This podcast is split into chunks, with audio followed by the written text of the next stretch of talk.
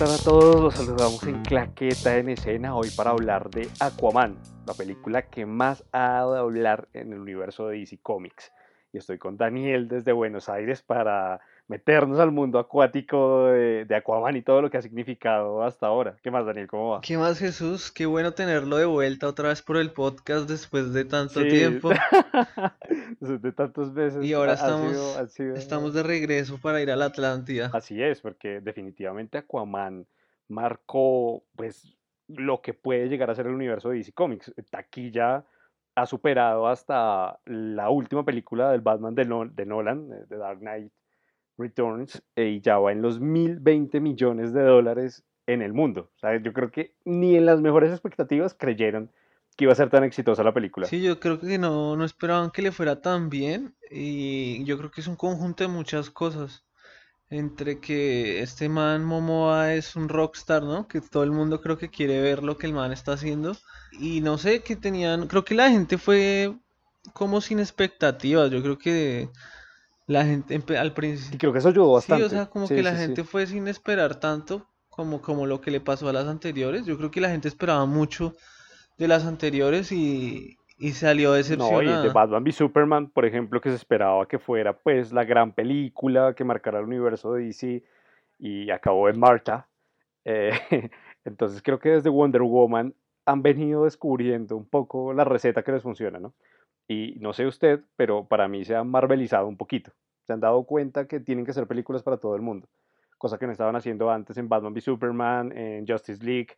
Como que empezaron a meterle un poco, a quitarle la oscuridad, la, pues, toda la oscuridad que queríamos mostrar. Sí, me parece que como que perdió un poco ese lado como un poco sombrío de característico de DC, ¿no? Y esta es una película como más ligera, por así decirlo, como más para todo público, con eh, tiene un poco de comedia, eh, o sea, es como muy, sí, es una película muy ligera, entonces, y creo que eso le ayudó a que le haya ido también en taquilla. Y que es lo que al final está haciendo el cine de superhéroes, películas para toda la familia, tanto el millennial que creció de pronto viendo las series animadas, la generación que leyó los cómics, ahora las nuevas generaciones a las que se les quiere meter todo este mundo de los superhéroes y es buscar cómo meter a todos los públicos. Entonces siento que está metiéndose DC en ese objetivo, que al final es monetizar, pues. Sí, claro, al final es eh, generar ganancias, o sea, porque se dieron cuenta que que el boom de los superhéroes que hay hoy en día está dejándole muchísima plata a Marvel y que haciendo cosas buenas les va a dejar mucha ganancia y esto es una es un ejemplo de ello. además que yo pensaba como que en Aquaman como quizás no sé, es como no sé, lo comparo en cuanto a Atman de Marvel que son personajes que muy poca gente conoce o quizá lo han escuchado nombrar, pero por ejemplo, este es la oportunidad de crearle a la gente otra, digamos, no sé. Un nuevo imaginario del personaje. Exacto. Porque el Aquaman que usted y yo crecimos viendo era el huevonzazo. O sea, que no podía hablar con los peces, que era como, me acuerdo de una comercial, yo no sé si usted se acuerda de una que salía en Cartoon Network, que era como él en un supermercado intentando hacer esta cosa telepática con un pez muerto, que uno decía, que persona tan ridículo.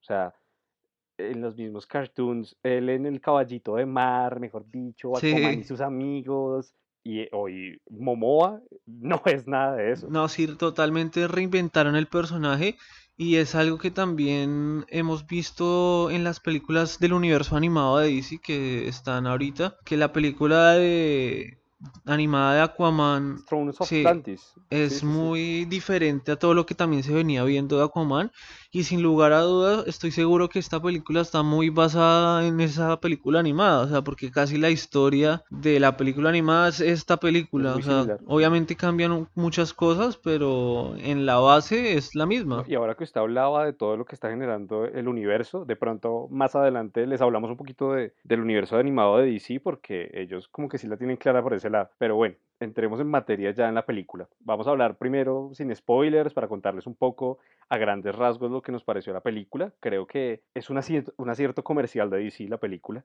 Creo que tiene puntos favorables que la hacen buena para el mercado. Ya yendo más allá, eh, a mí particularmente la historia no me termina de convencer. Creo que tiene sus huecos, sus falencias, pero visualmente es una joya. O sea, pues tiene un CGI que uno dice, puta, ¿en qué, en qué momento de tecnología estamos? Claro, o sea, a mí lo que me pasa es que llega un punto en que vemos tanto CGI que yo creo que como que se agota un poco uno de, de, de CGI y como que, no sé, a mí me pasó que un momento en que en ciertas tomas ya como que lo sentía tan muy falso. O sea, recuerdo mucho, por ejemplo, un, algún atardecer eh, del papá de, de Aquaman en el faro, que yo miraba al fondo y yo decía, esta vaina se siente muy falso. O sea, pero, pero sí, obviamente toda la parte que recrean, a, recrean Atlantis y todas las criaturas, tanto las que conocemos como criaturas mitológicas, eh, es un trabajo de, CGI muy bueno, es increíble lo que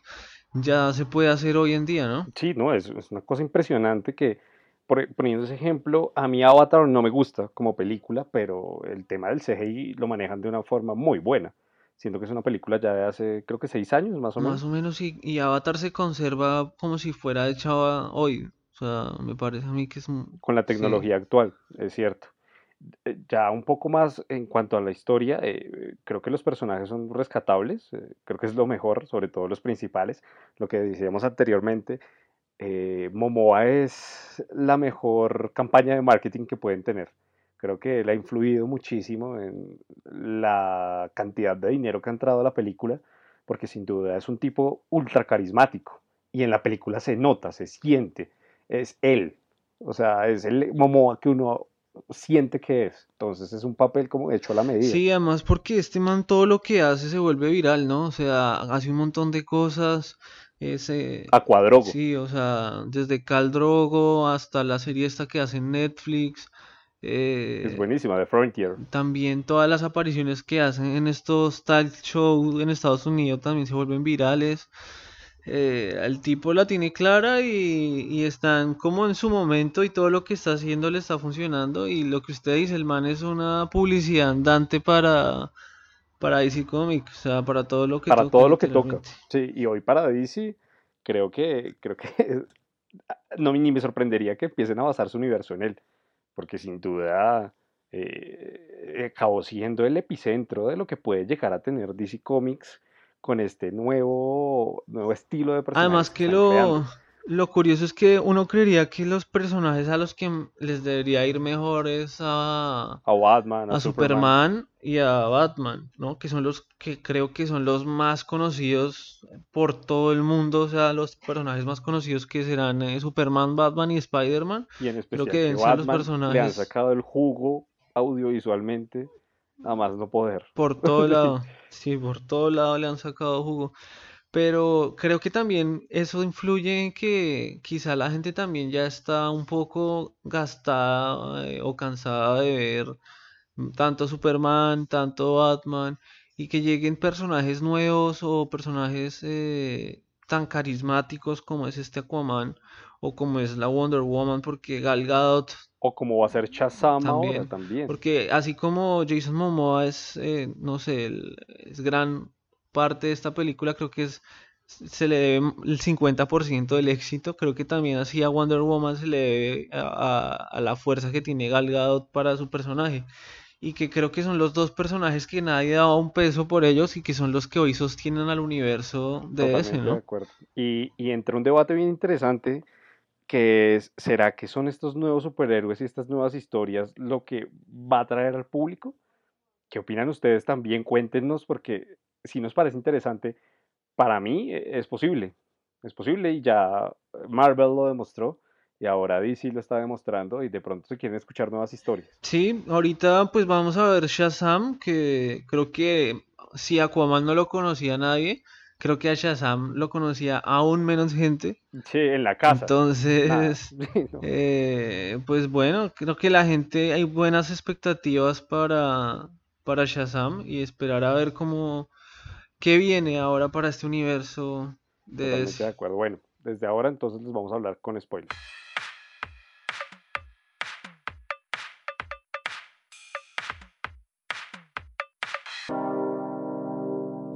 Hey, A partir de ese momento hablamos con spoilers.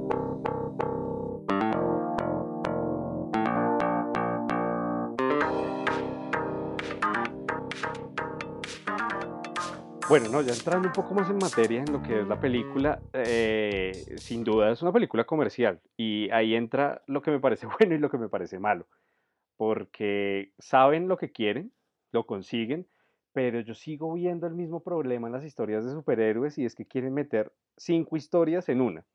Y eso me parece que acaba que uno no genere vínculos con lo que está pasando. Igual. A mí eso fue una de las cosas que más me disgustó. Digamos que sí vemos muchas cosas, pero al menos vemos solo cosas de Aquaman, ¿sí me entiendes? Bueno, e, eso sí, es, hay que destacarlo. Porque en lo, ese creo que fue el gran error de, de la de Batman, vs Superman, y de las que han salido que están tan cargadas de referencias a un montón de personajes. Y Exacto. cómo hacemos el guiño a los cómics. Entonces están muy cargadas y aunque sí esta película tiene uno, o sea, muestra muchas cosas porque nunca habíamos visto Atlantis, quizá mucha gente no conocía la historia de de, de ¿quién? de Aquaman. Eh, entonces Sí, son muchas cosas, pero yo la verdad sentí que fue un poco menos cargada que todas las anteriores. A mí estoy de acuerdo en el tema que se dejó ir solo por la historia de Aquaman, pero antes, cuando estábamos hablando sin spoilers, usted hacía referencia a la película de Throne of Atlantis y la, animada que dirigió Jay Oliva. Y esa película se centra en contar una historia particular. Entonces es más corta, es más dirigible, es más rápida eh, aquí siento que es como el afán, por ejemplo, eh, en varios reseñas y, cosas que he visto decían, ¿por qué no haberla dividido en dos? Claro, está la necesidad de cómo contamos la historia de Aquaman en dos partes. Sí, claro. no, es Batman. Pero, pero siento que la premisa pudo haber sido más sencilla. Pudo haber, eh, hasta que descubría su lugar en el mundo, porque sentía que el final con Orb está también medio puesto a tiene que acabarse, tiene que acabarse, él tiene que ser rey. Y esas cosas a mí particularmente en los guiones de superhéroes no me gustan. Y me parece que lo están utilizando mucho. No, y más que utilizarlo, están desperdiciando personajes, pero de una forma brutal. Y más DC. Y actores, o sea, grandes actores como Nicole Kidman, William Defoe. Sí. Tres escenas fuertes.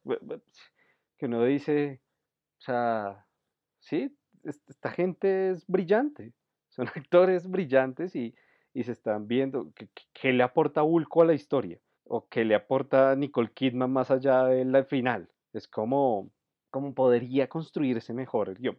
Pero bueno, entrando ya un poco más en materia de, cómo funciona la película, vemos la premisa principal, que es este Aquaman que ya nos habían estado mostrando en Justice League, que el Aquaman duro, recio, pero también vemos el Aquaman gracioso, ¿no? Entonces, antes de empezar a hablar, estábamos eh, riéndonos con la escena del bar, que creo que es la mejor muestra de la personalidad de Aquaman. ah, es muy buena. Esa escena tiene momentos como, no sé, graciosos muy buenos. También tiene momentos en que yo digo como que están sobrados, o sea, sobran en la película y, el que más tengo en la mente que me rayó fue cuando están saliendo del mar Aquaman y Mera sin cámara lenta, como si fueran guardianes de la bahía, y van por la playa así va en cámara lenta, así mostrando somos sensuales y caminamos por la playa. Y yo decía como esto es, esto es sobra, o sea, o sea, no, no va en esta película. Y hay momentos que se sienten así. Eh, recuerdo ahora uno en el que el papá de, de Aquaman, ahora se me, se me, va el nombre de, quien lo interpretó, y del papá, Thomas Curry, que se ve hasta más pequeño que Nicole Kidman. O sea, es como, no exageremos con el CGI tampoco, no exageremos con lo que son los personajes y, en ese aspecto de mostrarlos como maravillosos o distinguidos, que, acaba siendo ridículo, más que entiendo que se quiere mostrar una deidad, pero es como, bueno, esto es demasiado irreal, no, no, no, no nos pongamos con estas bobas. Pero a partir de ahí, eh, bueno, eh, tenemos el debate del CGI, después de todo este principio que nos muestran todo lo de Aquaman y su vida, bla, bla, bla, y lo que pasó con Atlana, él va a Atlantis porque llega Mira e, ese pedazo es un poco extraño, ¿no? como que mi vida le salva al papá y él ya, bueno, yo llevo 25 años sin querer ir a Atlantis, pero está bien, voy a ir porque usted me salvó al papá. Y es como, marica, lleva, lleva 20 años emputado porque le mataron a la mamá y de la nada dice como, bueno, está bien, voy a ir. Eh, metido ahí. Además que no era, no sé, no sé bien, pero creo que ahí habían algunas incongruencias con, con la que con la Liga de la Justicia, ¿no? Cuando el, cuando la caja esta está en en la Atlántida, la caja que la, la caja madre, que el man vaya a, a la Atlántida, ¿no? O a un reino, al menos cerca de la Atlántida, y que la forma como hablan es diferente. una burbuja de aire y no sé qué. Y aquí lo arreglan como si nada. Claro, pero al menos lo arreglaron de una buena forma, porque me parece muy acertado que hablen normal, o sea, es que si pueden respirar bajo el agua. Ah, era ridículo. Para que tenían que hacer una burbuja para poder hablar. Era ridículo. Yo siento que al final a veces eh, no les importa la narrativa de las películas, es como, ay, eh, sí, no, igual eso lo podemos solucionar con X cosa. Yo no sé qué película fue la que me vi hace poco que tenía. Ah, bueno, haciendo leve paréntesis porque lo recordé ahora. Los crímenes de Grindelwald, de los que, del que no hemos hecho un podcast, decía, todo lo que pasó en la primera película lo destruyeron en la segunda. O sea, es como, pero ¿dónde está la narrativa de lo que están haciendo? Están creando un universo y después es como, no, no, pero no importa. Eh, no, no, no es relevante. Y es, a mí particularmente me parece, pues, como una cachetada al espectador, como, venga, no nos importa exactamente lo que usted piensa, eh, ah, vamos a cambiarlo todo. ¿Y qué importa? Porque igual nosotros mandamos, es como, ay, respeten, o sea, es como... Sí, es complicado. Igual, pues no sé, digamos que esta película creo que la, lo que hablábamos, la, la, la trataron de volver más light, como más para todo público y, y, bueno, digamos que... No, y la comedia, y la comedia se siente. Claro, cambió el tono de, del universo de DC como a lo que veníamos viendo, porque inclusive Wonder Woman es también medio oscura, o sea, si bien es un poco menos oscura, es todavía es oscura. y el simbolismo y todo. Pero bueno, volviendo aquí a Aquaman, después llegamos a Atlantis. A mí, yo sí tengo que admitir que el CGI me gustó. sí es mucho CGI, pero pues, ver a dónde ha llegado la tecnología también para hacer cine es impresionante. O sea, hay, unos planos de, de Atlantis brutales. Esos, hay unos que o sea, me, me gustaron muchísimo. Eh, que es cuando están contando la historia de cómo se hundió la Atlántida. me pareció brutal. Son esa, muy buenos cámara como que esa cámara que está afuera y como que se mete en el agua, que también la vemos después otra vez en el plano en que ellos están en el barco. Ese creo que es el mejor plano, ¿no? De la, de la película. Y ellos nadan hacia abajo y, que se ve la mano en algunas cosas de James Wan, ¿no? sí, eso, eso quería hablarlo ahora cuando terminemos, porque si se siente el estilo de dirección de James Wan, en especial en esa escena cuando van al, al mar ese de los... De los monstruos, eso sí, como de los... De los monstruos, que, que, es donde más se le ve la mano a él. Creo que, bueno, pues porque es el fuerte, ¿no? Creo que ese es el fuerte. Sí, es, sí, sí, sí, él siempre ha sido un director de, películas de terror y, se nota. Y está muy, buen, muy buena esa escena. Yo creo que de las mejores escenas de la película. O a mí de las que más me gustó, al menos. Mm, bueno, después vemos todo este rollo en Atlántida, como que eh, Orm que quiere matar a todos y entonces hace el cambalache con Black Manta, al que le prometen unas vainas, que bueno, Black Manta aparece antes y Aquaman salva al papá de Black Manta, y es como que empieza ese rollo de me estoy haciendo a unos supervillanos. Igual a mí ese personaje se me hace también como como de relleno, ¿sí me entiende? Porque Sí, sí. En ningún momento creo que es realmente un oponente para o que le presente alguna dificultad. Bueno, de pronto en, en la Italia del CGI, de pronto le presenta algún cuando le, le tira el rayo pero, pero de resto no, no. Y además no, no, termina de calzar en la historia tampoco. Si uno ve la película animada, él está muy cercano a Orm, es también un Atlante y, y se entienden un poco más las motivaciones. Aquí es como, mató a mi padre, ah, la venganza y no sé qué, y es como otra vez más de lo mismo. Pero bueno, todo este... No, y, y, y este, yo no sé qué pasa, pero dice, de ese tiene algo con los papás, weón. Yo no sé. con los padres, sí. Marta, tiene algo con los padres porque hasta con este Aquaman, pues sí, eh, la con la mamá fue la mamá, que resolvió el conflicto. la mamá arre- arregló todo como no se peleen y ya, se acabó la Pero película. vea que eso yo lo siento como un tema de ellos a qué público le quieren llegar. Ellos lo que quieren generar es unas historias familiares que eh, buscan eso, ¿no? Es la unidad familiar lo que te salva de los conflictos y cuando las familias se separan es un problema y una tristeza, pero yo veo reflejado el amor en lo que es Marta para ti.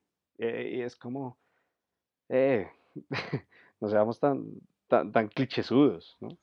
Igual, si yo no estoy mal, creo que en los cómics la mamá de, y en la película animada creo que también la La mamá matan, de Aquaman sí, la muere y matan. la mata es Orm, eh, Orm la sí. mata. Sí, porque siente que es una traicionera. ¿Cómo fue a tener un hijo mestizo? Y aquí es, Él fue, él es el que la mata. ajá, Aquí es que no, él no quería, sino que fue el, el papá que la, que la metió además a la la fosa esa desterró. que yo eso jamás lo había escuchado en ningún lado, lo de los siete mares. No, yo tampoco. gu- pe- No sé, detalles interesantes, pero bueno. Después vemos, Igual me pareció sí, chévere, o sí, sea, no, todo no, esto, igual me parece que sí debe haber alguna referencia a eso, pero eh, me pareció chévere lo del, esto del, del mar en el centro de la tierra, también me pareció muy Bueno, chévere, me, acordé de una como muy Julio Verne, pero, pero qué, pero me gustó eso yo ahí tuve mis dilemas, pero bueno, cuando lleguemos ahí lo lo detallamos bien. Aquí después vemos como media hora en Atlantis, más o menos, de cuando lo capturan, tienen que pelear. Me gustó la escena en el Coliseo. Hay un tema bien particular que me gustó, no sé usted si se percató, y es que todos los combates tienen estilo eh, visual de videojuego, ¿no? Hacen la ronda, Mm, presentan al sí, no, no personaje había... que va a luchar y es estilo combate. Me pareció muy interesante porque eso casi nunca lo vemos. Yo particularmente no lo he visto en ninguna película. No, yo tampoco, no me había percatado, pero sí, sí, es como un videojuego, es como un Mortal Kombat ahí con Sí, el... cu- cuando llega, ajá, yo me acordé de Injustice, que llegan, están en- como en la historia y, llega el modo combate y se posicionan de otra manera. Y es como el, el círculo, la cámara, el manejo del combate y cómo se ve en la cámara. Ese detalle me gustó, me pareció. Si le dan ese estilo de pelea a Aquaman como el estilo de pelea que tiene Wonder Woman, que visualmente es el de la cámara lenta, creo que es también marcar las tendencias de los personajes, de cómo, cómo se ven en batalla. Y eso Sí, me parece a interesante. mí particularmente me gusta. Ujú. Bueno, después- este rollo en Atlantis a mí me parece súper aburrido narrativamente, como que es un poco largo. Eh, al final Mira se da cuenta que eh, ella no se quiere casar con Orm y su verdadero príncipe es Momoa. Pues en ese momento no príncipe, sino como el que puede salvar Atlantis y no sé qué. Entonces acaba traicionando a todo el mundo, se lo Lo, lleva lo a salva, el ¿no? Sahara, Lo salva. lo salva y se, ajá, se dan cuenta que tienen que ir al Sahara. Mientras tanto, en la Tierra, creo que Orm empieza a atacar la Tierra, ¿no? Empieza como que tiene que aliarse con los otros, eh, Ah, con los otros reinos, entonces empieza a, a- como a ir a donde los líderes de los otros, no sé, los reinos, los otros mares, y va donde Sí, los los, reinos, los que mares, son no sé. como mitad pez, mata al líder y, y le, digamos, medio que extorsiona a la princesa para que la obedezca. Y después vemos eh, Aquaman y Mira en el Sahara. La historia también está, eh, le metieron su toque Indiana Jones ahí, ¿no? Como les faltó ponerle la musiquita para que fuera más, más interesante. Y, y me parece que son escenas de aventura que se cumplen, están bien. No, Pues, hacen entretenida la película. No me encantan, pero, Sí, o sea, pero y son escenas que uno después piensa como, y bueno, llegaron hasta allá, no sé qué, se metieron al templo, descubrieron que tenían que seguir un mapa, y es como, tan después de Para una, tener que devolverse. trin, salen y aparecen en Italia, y es como, ¿cómo mierda salieron de ese desierto gigante? ¿Y cómo mierda ahora están vestidos normal? O sea, ¿y de dónde mierda esta vieja saca el traje? Y a la un- Italia más CGIciada que ha visto el cine. Sí, además, porque toda la peli la grabaron en Australia, ¿no? Sí, no, no, no, e, eso sí me pareció el colmo, o sea, tras a la vez el CGI de Atlantis, pero de verdad, o sea, todo en pantalla verde, nada, puede ser. Cuando series, Game of Thrones ha hecho cosas en espacios abiertos, el Pozo de Dragones en Sevilla, ¿no? En unas ruinas. Como no puede la, producción de una película. Game of, Game of Thrones le da cátedra a un montón de películas. Sí, escenas de batallas, las batallas de los bastardos, o sea, ¿cómo es que van a CGIciar todas las escenas en Italia? No, o sea, no sean pasados, o sea, es, eso sí me pareció ridículo y lamentable. Le da un y, no, y la escena del pescado, metiendo, del Atlante metiendo la cabeza al inodoro, como, eh, eh, ah, comedia ahí metida con, con calza. Pero es bueno. Aquí llega Black Manta, tienen como el momento de pelea, sí, un poco extraño. También, eh, toda, esa, toda esa parte es muy extraña, realmente, porque eh, Arthur, sabiéndose todos los reyes romanos, es como, ok, pues bueno, está bien. Y no hemos hablado de un tema que dentro de todo a mí me pareció interesante, porque es eh, la única forma en la que explotan el personaje de William Dafoe, y es los flashbacks, ¿no? Como de cómo fue creciendo él y lo fueron entrenando. O sea, igual, no puedo creer que un, pues un actor como William Defoe sirva para flashbacks. Pero bueno. Y sí, o sea, yo creo que hubieran podido, no sé, pero bueno, o sea, hacer otra cosa, o sea, como que la película fuera como eso, como el entrenamiento, como cómo él se convirtió en Aquaman, como todo eso. Pero sí, sí, exacto. Antes de empezar a ver hubiera, hubiera podido uno también disfrutar ese tipo de cosas.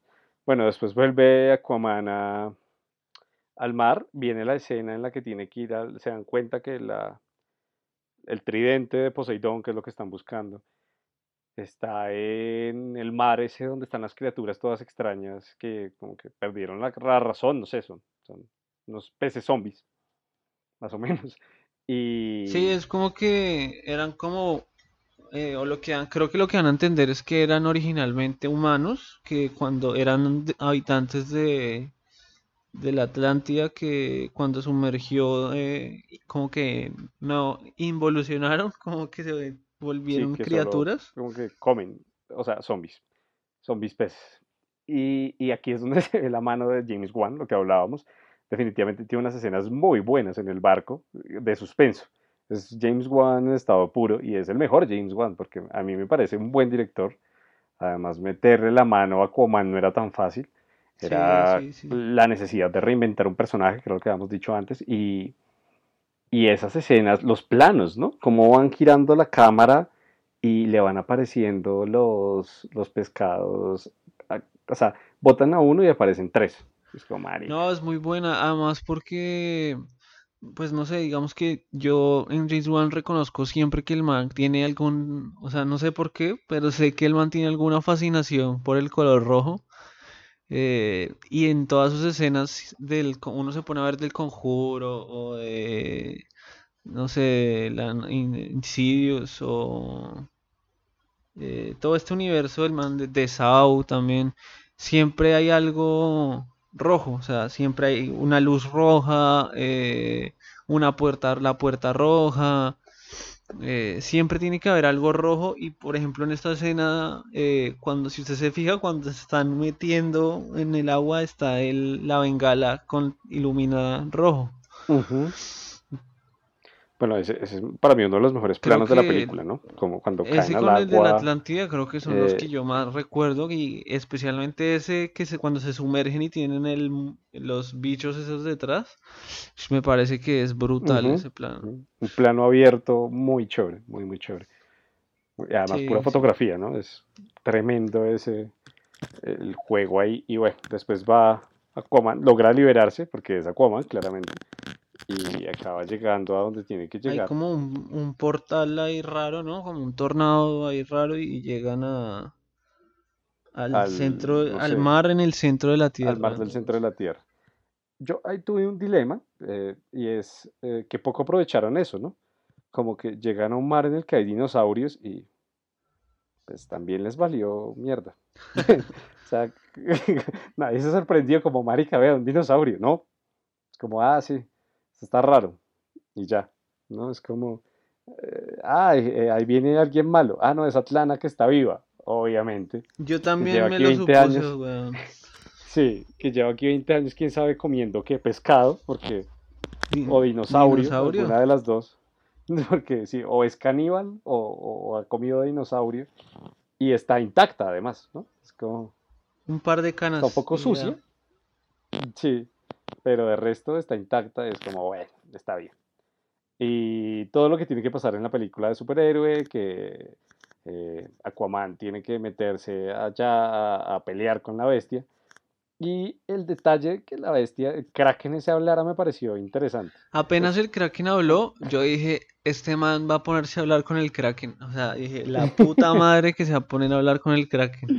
Sí, Y, sí, de- pero y bien, me o sea, sorprendió que el Kraken solo hablaba como porque estaba aburrido. O sea, era como, aquí nunca viene nadie, pues voy a, voy a, aprovechar al máximo. Pues, sí, voy a, voy a hablar, pues, porque si no, hablo, ah, es muy curioso. Además, porque habla sola, porque es como una voz de mujer, Sí, ¿no? no sabe, O sea, y no sabe Sí, no que sabe le que- entienden, o sea, que la están... Ah, Eso eso fue una, eh, me pareció un poco, ah, de, de lo ridículo me pareció divertido, porque es como, bueno, ok, eh, ok, el Kraken habla, no sabía que Aquaman la entendía, pero la entendió y todos la entendía. Y después le dice como, sí, tira su monólogo, sí, es como... No, no, no, muy Es un divertido, Kraken muy... sí, elocuente. teatral, eh, Sí. Sí, y bueno, al final evidentemente Aquaman logra obtener el tridente de Poseidón y vemos la batalla final que aparecen los bichos cangrejo que nunca habían sido nombrados en la película. Eh, creo que eran uno de los, de los últimos mares que faltaba, ¿no? Por, Sí, me parece porque que sí. Orm, sí, y, y tienen un ejército, el hijo de puta, eh, y, y llega Aquaman, Aquadrogo montado en el Kraken, y es como, es como, ¿qué putas está pasando? La batalla final se me hizo un poco ridícula, eh, como, como exagerada, ¿no? Sí, además que, o sea, literal, el man se vino al lomo de Kraken desde el centro de la Tierra. Es como, ok. Y obviamente ahí botaron toda la artillería en CGI que tenían e hicieron todo lo Sí, que no, pudieron. no, no se entiende un culo además, porque uno ve un montón de colores y bichos y no sé qué, o sea, yo creo que no pudieron grabar en Italia porque toda la plata se les fue en el Sí, yo CGI. creo. y que tuvieron que meterle. Porque es, eh, es una escena además larga, un poco como que uno dice, o bueno, que eh, uno sabe hacia dónde va el desenlace, ¿no? Y no la siente como una, una pelea épica. O sea, hoy el mundo fantástico de aventuras nos ha dado batallas épicas y creo que a veces también los realizadores deberían ser conscientes de eso. O sea, ya uno como eh, televidente o, o persona que va a cine eh, está, está viendo cosas de alto nivel. Eh, vio la batalla de los bastardos, sí, que es una obra de El arte. Señor de los Anillos. es una joya, sí, y, y nos salen con estas batallas que es uno como, pues, pues sí, es, es lindo ver Aquaman, no sé, pero, pero respeten, o sea, Sí, sí. es como ese, ese, ese gran dilema y bueno, al final eh, queda la, la batalla Orm contra Arthur, en la que claramente la mamá Atlana llega a solucionar las cosas. Y se acaba la película. Eh, pero, y fin, pero me parece interesante el mensaje que dan al final porque es todo el mar viendo esa batalla, ¿no? Y es la Sí, sí. coronación. Es ya como la El- literal, es como Aquaman ya vuelve a o toma el puesto como del rey de los mares. Además porque tiene el tridente ese que se supone que el que lo tiene es el que eh, el rey de los es siete rey, mares. o Pues sea, controló al. Kraken. Controló al Kraken y a los pececitos zombies. Entonces, ya como que la gente está diciendo, uy, el de los dos Sí. mundos es el putas. Y Eso, eso creo que sí, Sí, una de es las que cosas que más me gustaron, el diseño del traje de Aquaman. uf, o sea, después de tener el tridente, Sí, a mí también me gustó. me pareció brutal porque es como como, muy clásico Como- del Aquaman, pero uf, en el Momoa, que es como un monstruo gigante, se ve muy imponente, muy, muy chévere ese traje. cuando un hombre se ve bien Sí, intrusa, eh. Jason Momoa. Yo creo que al resto no. No nos No, ahí, o sea, ahí nos como podemos, en ese traje nos eh, podemos meter los dos, weón. En ese traje cabemos los dos. O sea, sobrado, en- entramos los dos y queda Y quedamos espacio. como Sirenoman, el de. Quedamos como Sí, Sirenoman, más el de Bob. Esponja, más o menos. Eh, pero bueno, el- la conclusión al final es que Aquaman es el rey del océano, que, que DC pues fue un éxito. Y 1020 sumando, ¿no? Porque todavía está en en taquilla O por lo menos acá sumando. todavía está. Sí, eh, tanto, creo que aquí también, y, y en China estaba leyendo que llegó a los 94 millones de dólares. O sea, también, no, habría que ver las otras películas de superhéroes porque cifras rondaron, pero sin duda Momoa fue muy importante. También creo que Mira, eh, Amber Heard, eh, a la que ya alabamos previamente, eh, fue, Sí. cumplió un buen papel. Mm, Se siente que es Mira, se, se apodera del papel. El resto de personajes me parecen un poco desaprovechados, en especial Nicole Kidman y William Defoe. Me da un poco de tristeza que actores tan buenos y tan reconocidos pues, pasen un poco de agache. Por cumplir, yo creo, más que todo. Y ujú, sí, doy por pues, un buen contrato y no sé. Eh, una de las cosas que sí me parece lamentable de la película es la banda sonora. Hasta aquí no hemos hablado de eso porque No, no no, tiene pasa nada épico. totalmente Eh, desapercibida. a mí me pareció malísima, malísima. No se siente, meten vainas como por meter, remix de canciones. O sea, uno dice, pucha, el que dice, ¿cómo no le hacen una canción a Aquaman, a Orm, a la? Es como, Como no, por ejemplo la de no, Wonder no. Woman, que ya es súper característica de ella. Reconocida, ajá. Y se siente y da fuerza. Y es como, ah, es, es la banda sonora de, ahí viene Wonder sí, Woman. claro. Pero no, no, muy, muy, muy floja realmente. Y bueno, viene algo nuevo ahora en el universo de DC, ¿no? Viene Shazam. Eh, siento que igual DC no está, no tiene ni un tercio de los planes que tiene No, Marvel. no. Sin duda, todo lo que logró Marvel con Infinity War, llevar una historia de 10 años a una conclusión que, que al final es una premisa simple, pero lo han sabido hacer. Han tenido errores, han tenido aciertos. es como un, una, digamos, es un cierre, pero es un cierre para abrir algo nuevo, ¿no? para abrir, para abrir una nueva era. Entonces sabemos que con Marvel va a continuar. DC apenas Mientras que, está armando, no sabemos qué va a pasar. Por ahí vi que ya, ya tenían el guion terminado de la película de Batman.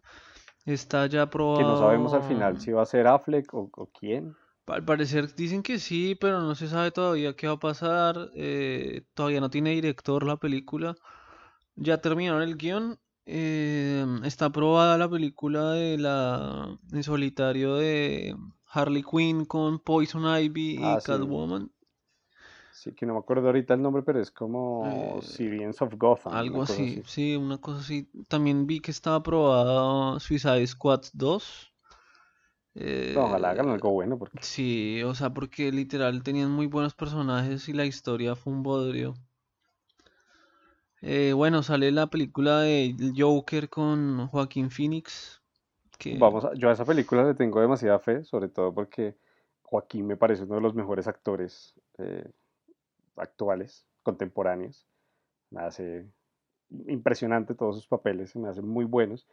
Y eh, en principio no va a estar tan metida dentro del universo de estas películas, pero no, no va a estar metido, o sea, creo que es otra línea de es, sí, tiempo, es como como, otro ajá, como universo. un universo más oscuro, ¿no? Sí, Supuestamente. sí, es otro Mm, universo, Habrá o que ver. esperar a ver qué tienen en la cabeza de que qué quieren hacer. Ujú, Sí, Entonces, siento que están. Es curioso porque, eh, lo hablábamos al principio, el universo animado tiene un orden maravilloso. Ya tiene anunciadas cuatro películas para este año. sí, La última fue The Death of Superman, que es una muy buena película, súper recomendada por si no se la han visto. todo el universo Y es muy recomendado, o sea, está muy bien Sí, sí, la organizado, verdad, no, está... no tienen película mala, ¿no? A mí me No, parece que todas son como... Y súper cortas, 70 minutos, 80 minutos, premisas puntuales, eh, una historia oscura dentro de todo, que ha sido muy, muy bien llevada a, la animación y ahora va... La próxima película es The Reign of Superman, que el trailer promete muchísimo. sí, sí, no, no sé si aquí va a estar en cine, pero creo que en Colombia no, creo, o sí, o sí va a estar, no Aquí sé. sí, va a estar en un cine, la encontré por ahí en un cine, eh, en un Cinemark, y voy a intentar ir a verla. Pronto también esperen nuestro podcast que lo hemos estado trabajando hace ya un rato. Sí, ahí vamos, ahí vamos. Ahí vamos, eh, sobre el universo animado de DC, que de verdad es súper, súper recomendado. Y bueno, ya como, como conclusiones, pues la película dentro de todo está bien calificada por la crítica. Estaba viendo que en Rotten tiene 6.4, en IMDb 7.5. Eh, a los usuarios en general les ha gustado. En Rotten Tomatoes está en 7.6, creo. Entonces, eh, cumple, ¿no? Sí, es, es que es eso, o sea, es una película simple, pero que entretiene. Entonces, creo que, o sea, no es de una, no es esa película que usted y yo vayamos a estar viendo otra vez en unos años, como por ejemplo Batman, ¿no? La segunda película de Nolan, por ejemplo, El Caballero de la Noche, que es una película que es un hito en las películas de superhéroes. Eh, sí, yo creo que no va a haber nada así en superhéroes igual, ¿no? Pues, pues no sabemos, pero... Sobre todo por... Pues sí, sobre todo por la época que vivimos, que, que vende más la historia a gran escala. Por eso creo que me llama la atención el Joker de Phoenix, porque no es esa historia a gran escala en un gran universo, sino una historia puntual, que fue el Batman de Nolan, ¿no? Una historia muy puntual, de una situación muy puntual, y eso, y pues, fue diferente un poco para toda la escenografía de superhéroes. Sí, entonces yo creo que es una película que cumple, que le ha gustado a la gente, que a mí en, lo personal me parece que tiene cosas muy interesantes, que digamos que no cometieron los mismos errores que ya habían cometido, sino probaron por hacer algo diferente, que le apostaron a un director diferente. Eh, que nunca había hecho una película de superhéroes. Esta es la primera película de superhéroes que hace James Wan. Eh, sabía que le habían ofrecido a él hacer la de Flash o hacer esta y él eligió hacer esta. Eh, ah, y bueno, creo que si aún no la ha visto, vale la pena que la vaya a ver en cine, porque sí tiene efectos especiales muy buenos que vale la pena verlos en cine. Y bueno, esperemos que esta película sea una, una que una buena apertura para cosas buenas que vengan para ahí. Sí, así es y queremos escucharlos. ¿Ustedes qué opinan? ¿Qué piensan? ¿Ya se vieron la coma? ¿Les gustó? ¿Están de acuerdo con nosotros? ¿Creen que es una muy buena película? ¿Creen que es una mierda?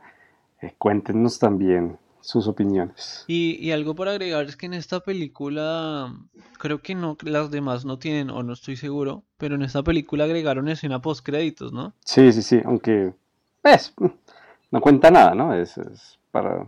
es saber que va a haber Aquaman 2, pero pero es algo que no venía haciendo DC. O sea, que es algo muy Marvel, eso es algo muy Marvel. Es lo que decíamos un poco al principio, o sea, Marvelizado DC, porque, pues, ¿cómo no ir por la fórmula del éxito de estos manes? Marvel, ¿cuántas películas tiene Marvel?